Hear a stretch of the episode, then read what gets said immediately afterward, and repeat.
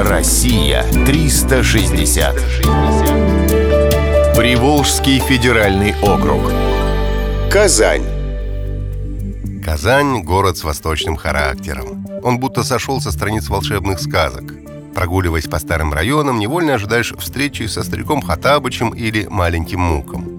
Возраст Казани заслуживает уважения. Недавно она отметила свой тысячелетний юбилей. Город постоянно строится, реставрируется и прихорашивается. Его главным украшением является белоснежный Казанский Кремль. К главному входу в Спасской башне ведет Кремлевская улица.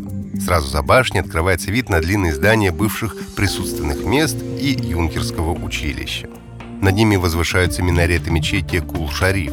Кремль — это не просто крепость, а целый город с площадями, улицами и многочисленными постройками. Комплекс Казанского Кремля включает множество древних построек. Здесь имеются сторожевые башни, артиллерийский двор, Благовещенский собор, президентский дворец.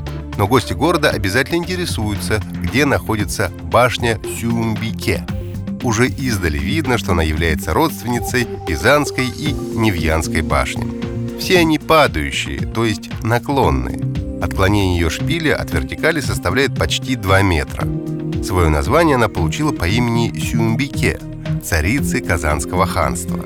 По легенде, она отказалась насильно выйти замуж и бросилась с башни вниз. Теперь с этим местом связано поверье. Чтобы сбылось желание, касающееся любви, его следует загадать, касаясь башни спиной. Эффект можно усилить, если мысленно представить себе возлюбленного или возлюбленную. Россия 360. Всегда высокий градус знаний. Только на радиоискатель.